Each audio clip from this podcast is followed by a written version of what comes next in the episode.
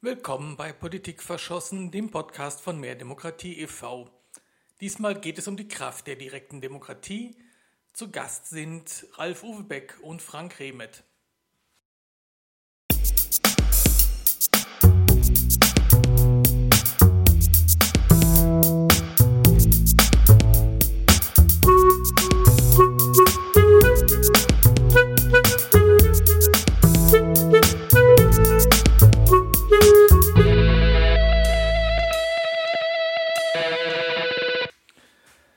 Bundesebene sind noch immer keine Volksentscheide möglich, in den Bundesländern schon.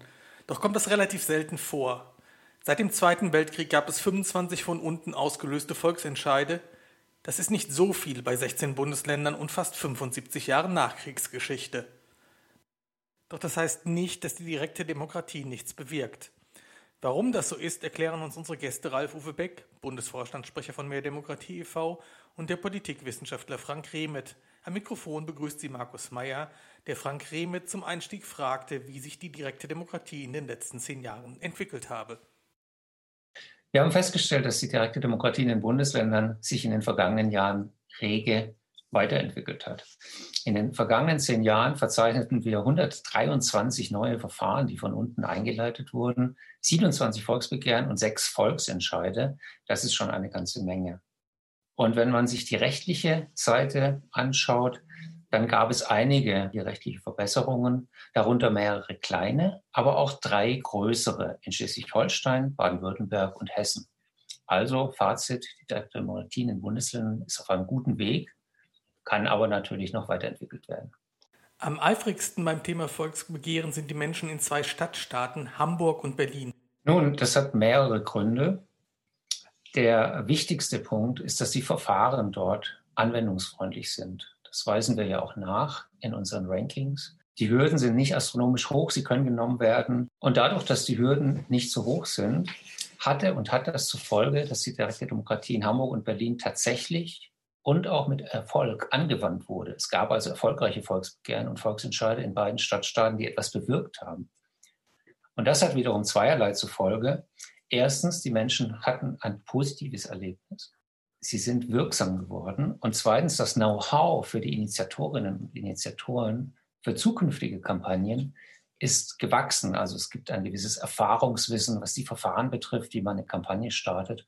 Und das setzt sich natürlich dann fort. Es etablierte sich in Hamburg und Berlin so etwas wie eine politische Kultur. Und die Initiativen sind vernetzt zum Teil, das beobachten wir und lernen voneinander. Und das bedingt natürlich auch wieder weitere Verfahren. Das heißt, der Turbo wurde da angeschaltet. Turbo ist immer relativ, ähm, aber zumindest sind die Bedingungen günstiger als in anderen Bundesländern. Beck, es gibt pro Jahr 300 Bürgerbegehren in Deutschland, Städten und Gemeinden, aber zusammengenommen nur knapp zwei Volksbegehren in den Bundesländern. Zu einem Volksentscheid kommt es so gut wie nie. Warum funktioniert die direkte Demokratie auf kommunaler Ebene eigentlich ganz gut, eine Ebene darüber aber eigentlich nicht mehr so toll. Also die Häufigkeit von Bürger- und Volksbegehren ist nicht der alleinige Indikator und auch nicht gar, gar kein so starker Indikator, um festzustellen, ob die direkte Demokratie funktioniert. Ich denke, die direkte Demokratie funktioniert, wenn sie tatsächlich die parlamentarische Demokratie verbessert. Also wenn die Möglichkeit besteht, eine reale Möglichkeit besteht, dass die Bürgerinnen und Bürger eine Sache selbst in die Hand nehmen können, sich vom Regierungshandeln unabhängig machen können und Politik und Verwaltung tatsächlich Beine machen können. Das lässt sich nur einlösen, wenn, ja, wenn es Bedingungen gibt für die direkte Demokratie, sodass sie einigermaßen gut nutzbar ist. Also diese Drohgebärde im Hintergrund, die, fun die funktioniert dann natürlich nur, wenn wir eine direkte Demokratie haben, die einigermaßen bürgerfreundlich ausgestaltet ist, also die für alle Themen zugänglich ist, wo die Unterschriftenhürde äh, nicht Initiativen entmutigt, weil sie zu hoch ist, sondern eher einlädt, ähm, tatsächlich sich dann auch mit einem Thema durchzusetzen und die Debatte zu verlebendigen. Ähm, noch einmal an einem Beispiel ähm, nehmen wir den Fall Thüringen. Äh, da haben wir im Jahr ungefähr äh, zehn neu gestartete Bürgerbegehren. So viel ist das. nicht. Das, denke ich, ist eher so ein Mittelwert äh, unter den Bundesländern. Wir haben aber die besten Bedingungen in ganz Deutschland nach dem Ranking, was wir ja selbst vorlegen, regelmäßig äh, ist Thüringen, was das Regelwerk angeht, auf Platz, auf Platz 1. Dennoch, um nochmal auf die Häufigkeit zu sprechen zu kommen, äh, die Häufigkeit, wenn man äh, die, wenn man die Länder vergleicht, gibt natürlich dann schon Auskunft darüber, wie es um die direkte Demokratie bestellt ist. Also die Rückkopplung funktioniert wieder im Vergleich. Ich mache das an einem Beispiel. Wir haben in äh, Bayern die meisten Bürgerbegehren gehabt bisher. Also äh, finden ein Viertel aller Bürgerbegehren in Deutschland finden in Bayern statt. Das waren bisher 3200 ungefähr. Im Saarland dagegen äh, gab es bisher lediglich zwischen 15 und 20 äh, Bürgerbegehren. Und dieses Wahnsinnsgefälle hat natürlich damit zu tun, wie die direkte Demokratie da äh, gestaltet ist, wie das Design der direkten Demokratie ist. Ein Bürgerbegehren oder Volksbegehren kann auch ohne formale Abstimmung erfolgreich sein. Beck, wie kommt denn das? Das ist richtig. Ähm, und hm, wir haben sogar Länder, die ähm, Spitzenreiter darin sind, dass Impulse von der direkten Demokratie in das politische Geschäft ausgehen. Beispielsweise Brandenburg, Hamburg haben einen ganz hohen Teil äh, von Initiativen, die dann eben von den Parlamenten übernommen werden. Das zeigt die Kraft der direkten Demokratie. Wenn die politischen Entscheiderinnen und Entscheider damit rechnen müssen, dass die Bürgerinnen und Bürger sich von ihnen unabhängig machen, dass sie selbst ein Thema auf die Tagesordnung setzen und dieses Thema gegebenenfalls durchtragen bis zu einem Entscheid, hm, dann motiviert das natürlich auch die Entscheider, sich mit einem Thema zu befassen. Sie haben es dann auf dem Tisch. Das liegt ja in dem direktdemokratischen Verfahren, ist das implementiert, dass sie sich am Ende ja, dass sie sich nicht mehr wegdrücken können, nicht mehr wegmogeln können. Sie müssen sich mit dem Thema befassen. Und wenn Sie damit rechnen müssen, dass die Bürgerinnen und Bürger dann selbst darüber entscheiden, ist das eine starke Motivation, das Thema ernsthaft zu beraten, in eine sachliche Debatte zu gehen und den Impuls ernst zu nehmen und ähm, dann gegebenenfalls auch zu übernehmen. Das heißt, Volksbegehren sind dann ohne Volksentscheid erfolgreich, wenn die Politik aufgreift, was die Initiatoren möchten, korrekt? Das ist eine der Funktionen der direkten Demokratie. Die direkte Demokratie hat eine seismografische Funktion. Sie zeigt tatsächlich an, was den Menschen auf den Nägeln brennt. Und ähm, ist ja mehr als eine landläufige Unterschriftensammlung, wo man mal ein Signal sendet, sondern in dem direktdemokratischen Verfahren steckt eine große Ernsthaftigkeit. Das äh, weckt auch Hoffnung in der Bürgerschaft, dass sich Dinge bewegen, dass sie von der langen Bank geholt werden, die ja oft so das Lieblingsmöbelstück der Politik ist. Ähm, und ähm, ja, und das, das sorgt eben für diese, für diese wirklich große Ernsthaftigkeit, die wir eben bei, den, bei der verbindlichen direkten Demokratie vorfinden. Okay, Frank. Volksbegehren sind in einigen Bundesländern seit Ende der 40er Jahre möglich, in wenigen Ländern seit den 70er Jahren und in vielen Ländern seit Mitte der 90er Jahre. Steckt dahinter eine tiefere Logik? Ja, eine gewisse Logik äh, liegt dahinter. Das liegt daran, dass jeweils in den betreffenden Zeiträumen ein Zeitfenster offen war. Wenn wir die 40er Jahre oder Ende der 40er Jahre betrachten, sind das die Jahre, in denen die neuen Landesverfassungen entstanden sind, nach Ende des Zweiten Weltkriegs. Und einige Bundesländer, wie etwa Bayern oder Nordrhein-Westfalen, haben dann mit Entstehung der neuen Landesverfassung eben auch die direkte Demokratie verankert. Nicht alle westdeutschen Bundesländer, aber viele. Dann gab es zwei Nachzügler in den 70er Jahren, da war ein Zeitfenster offen, die eben Ende der 40er Jahre keine Landesverfassung verabschiedet haben, jeweils aus landespolitischen Gründen. Das war Baden-Württemberg und das Saarland, die haben dann nachgelegt. Und in den 1990er Jahren sieht die Situation natürlich wieder komplett anders aus. Wir haben zum einen alle ostdeutschen Bundesländer mit den neuen Landesverfassungen, die selbstverständlich auch aufgrund der Demokratiebewegung, äh, direkte Demokratie eingeführt haben und auch neue Impulse gesetzt haben. Und diese Demokratiebewegung wiederum und der schleswig-holsteinische Politikskandal Ende der 80er Jahre, Stichwort Barschel-Affäre, hat dann dafür gesorgt, dass alle übrigen westdeutschen Bundesländer, die bisher keine direkte Demokratie auf Landesebene vorgesehen haben, das eingeführt haben, Klammer auf, und auch dafür gesorgt haben, dass bestehende Regelungen reformiert wurden. Also es ist immer sowohl bei der Neueinführung von der Demokratie als auch bei Reformen ein gewisses Zeitfenster, ähm, das da offen sein muss. Ja, also wir haben eine, ähm, eine in mehrfacher Hinsicht besondere Situation in den Ländern Thüringen und, äh, und Sachsen.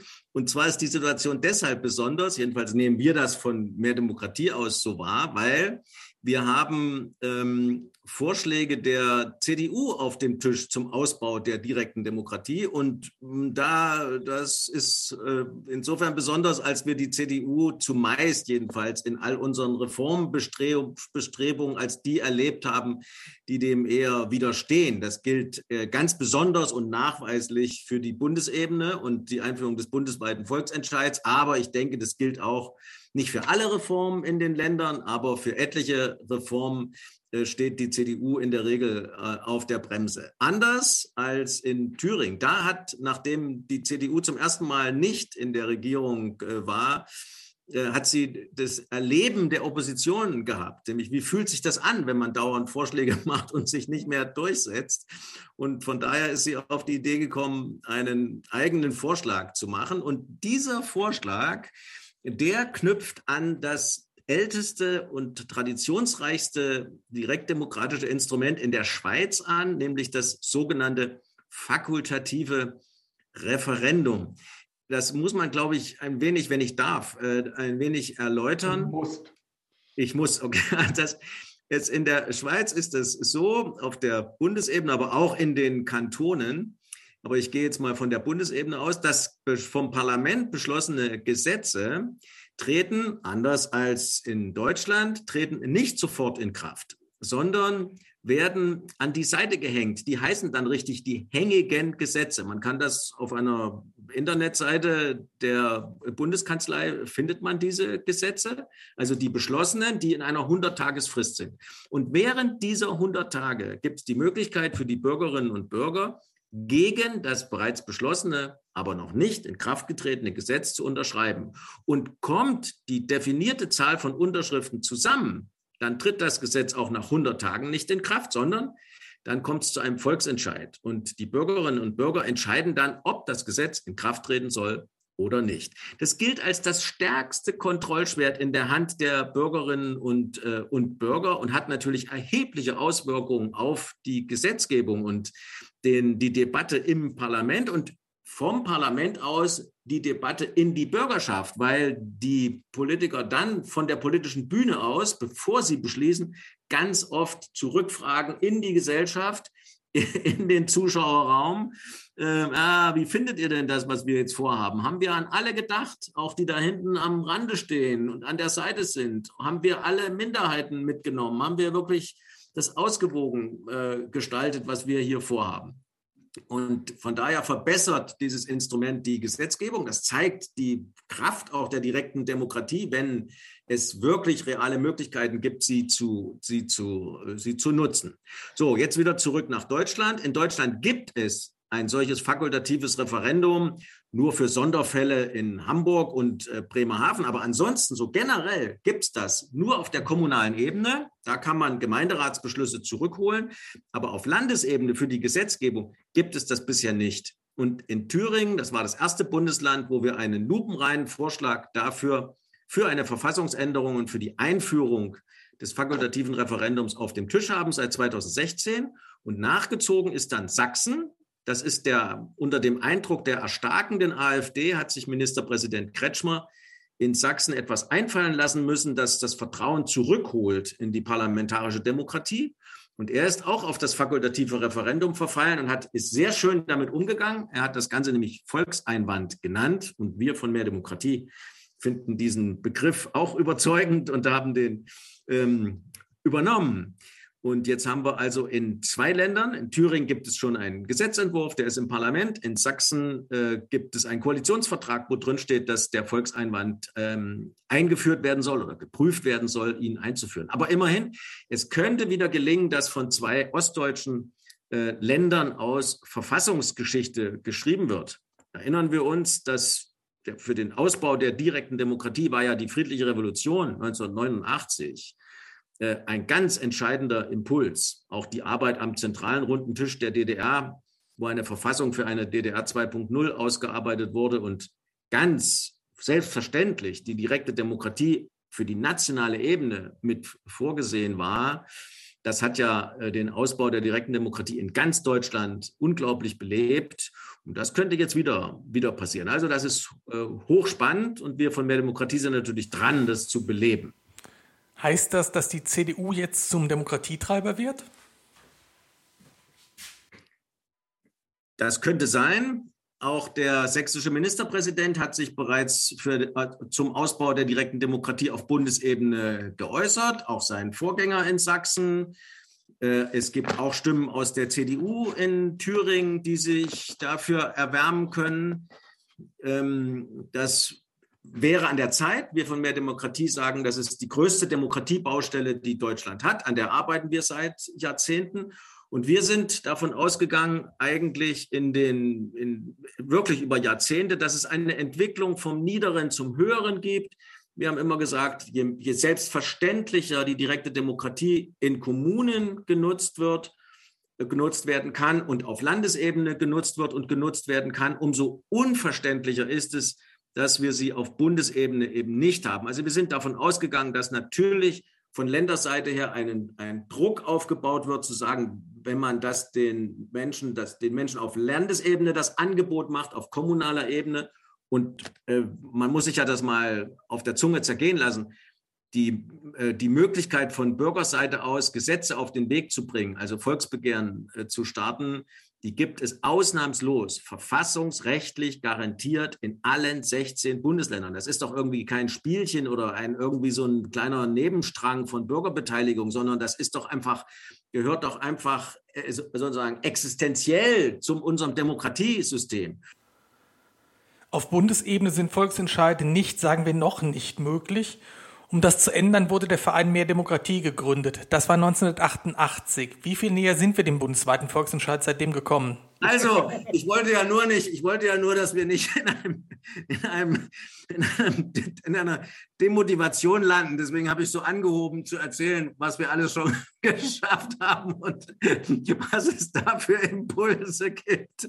Also, ich knüpfe mal da an, wo ich eben war und abgeglitten bin, ja.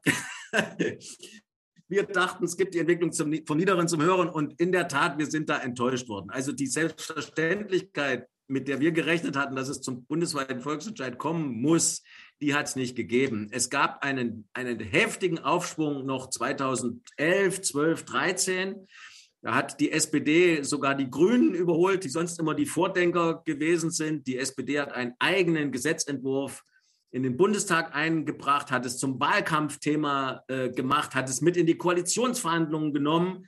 Aber 2017, vier Jahre später, wollte die SPD davon nichts wissen. Und in dem letzten Koalitionsvertrag der Ampel findet sich nicht mal mehr das Stichwort direkte Demokratie. Die, die Grünen haben sich komplett verabschiedet. Sie haben es aus dem Grundsatzprogramm äh, gestrichen und meinen, das könnte man mit Bürgerreden kompensieren. Das ist ein wahnsinniges Missverständnis. Ähm, und da fehlt einfach mal noch ein Volkshochschulkurs, um die wieder äh, auf den Stand zu bringen, was Demokratieentwicklung angeht.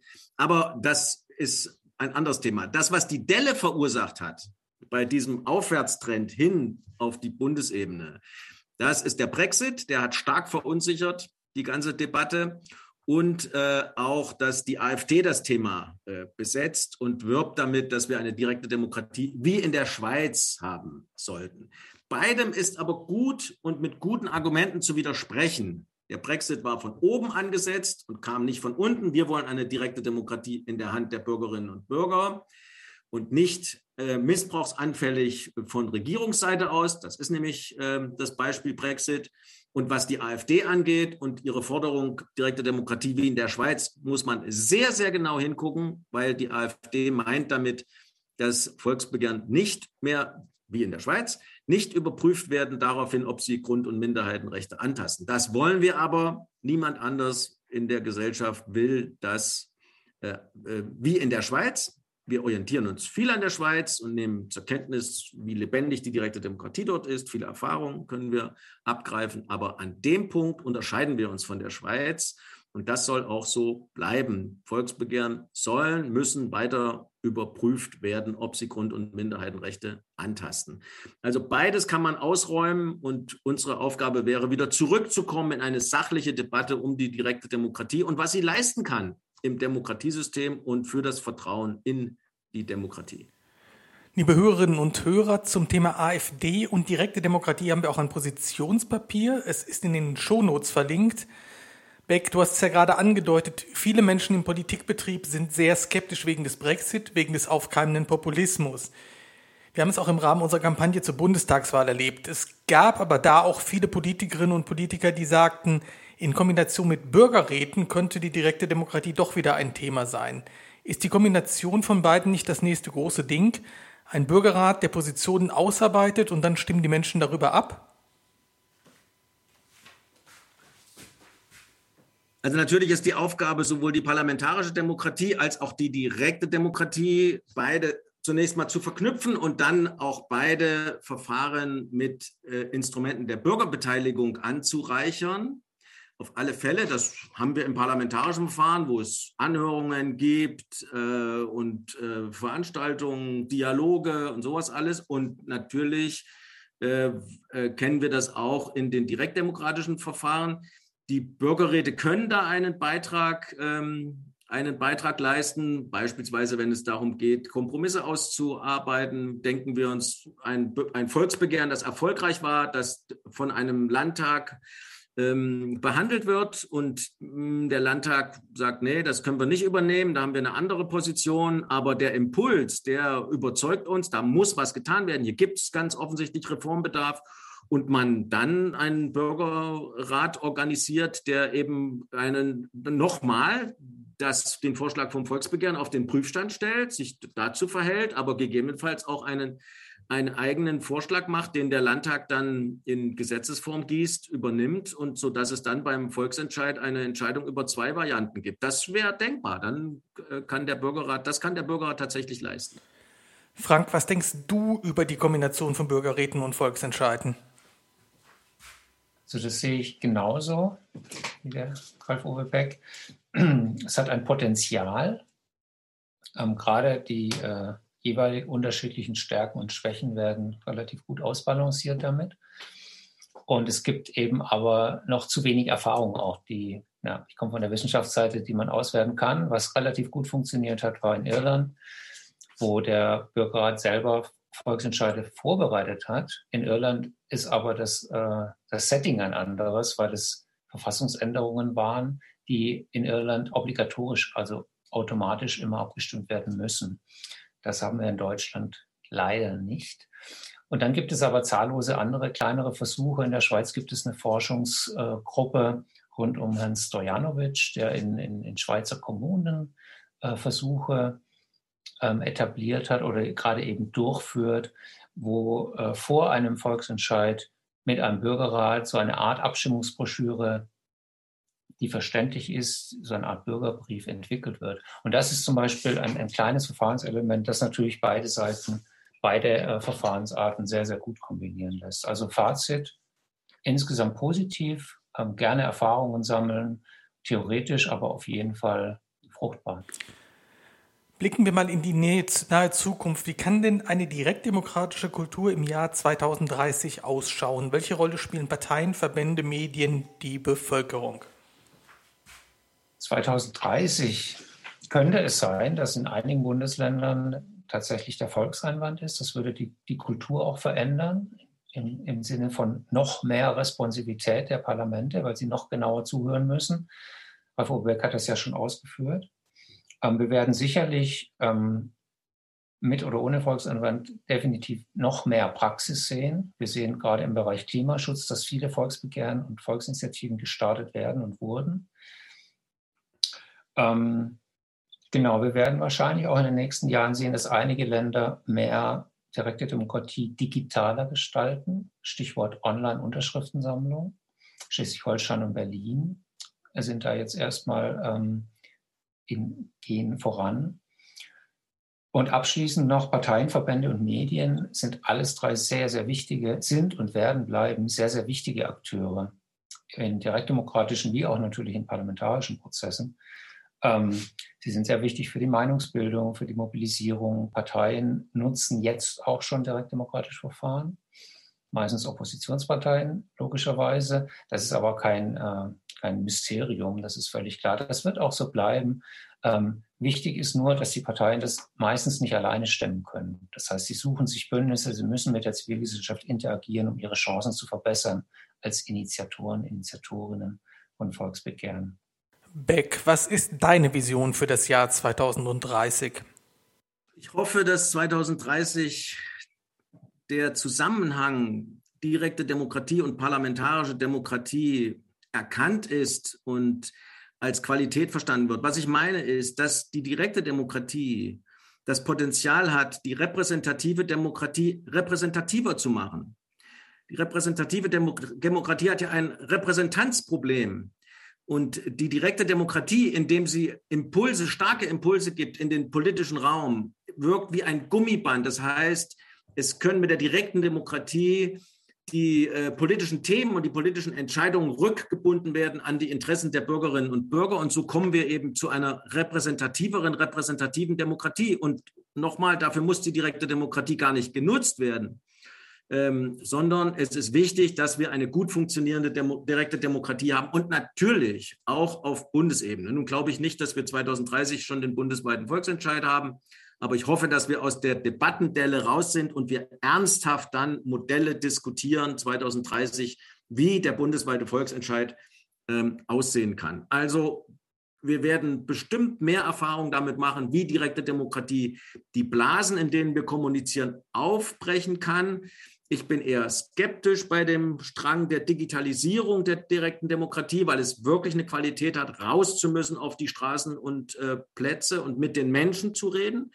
Das insbesondere nach der Pandemieerfahrung wird das ähm, eine wertvolle Erfahrung für diese Gesellschaft sein. Wir werden erleben, dass die Krisen, die wir haben und aus denen wir nicht wieder rauskommen werden, beispielsweise die Klimakrise oder Artensterben, dass die direkte Demokratie genau an dieser Stelle ähm, den Finger in die Wunde legt, dass die Krisen weiter bearbeitet werden müssen, sich Politik nicht davon stehlen kann, weil sonst werden wir draufgehen. Das erleben wir jetzt schon auf kommunaler Ebene ganz stark, aber wir erleben es auch auf ähm, Landesebene. Die ökologischen Themen, prophezeie ich, werden weiter äh, zunehmen. Und die Politik wird verstanden haben, dass die direkte Demokratie das Frustschutzmittel ist. Insgesamt hoffe ich, dass sich eine stärkere Gelassenheit äh, einstellt, was die direkte Demokratie angeht, so wie wir das aus der Schweiz kennen. Danach äh, sehnen wir uns auch, ja, dass man einfach sagt, okay, da startet ein Bürgerbegehren, ist doch wunderbar, ist eine Belebung, das diskutieren wir, ja, anstatt immer in Fronten zu denken und in Angriffsszenarien ähm, zu denken. Und ich werde, ich denke, dass wir häufiger erleben, was jetzt schon in manchen Kommunen der Fall ist, dass wenn eine Initiative ein Bürgerbegehren startet und es gibt Schwierigkeiten, das zugelassen zu werden oder ja, dass sich mit der Verwaltung, mit der Politik an einen Tisch setzt und die gemeinsam überlegen, wie kriegt man das so formuliert und gestaltet, dass man es am Ende zulassen kann. Das, glaube ich, ist so, für, wäre für mich so ein Ausdruck dieser Gelassenheit. Das erleben wir jetzt schon, aber noch sehr in Ansätzen und das wird, glaube ich, zur Kultur werden. Demokratie als Frustschutzmittel. Mit diesem schönen Bild im Kopf verabschiedet sich Markus Meyer von Ihnen und wünscht Ihnen einen schönen Resttag.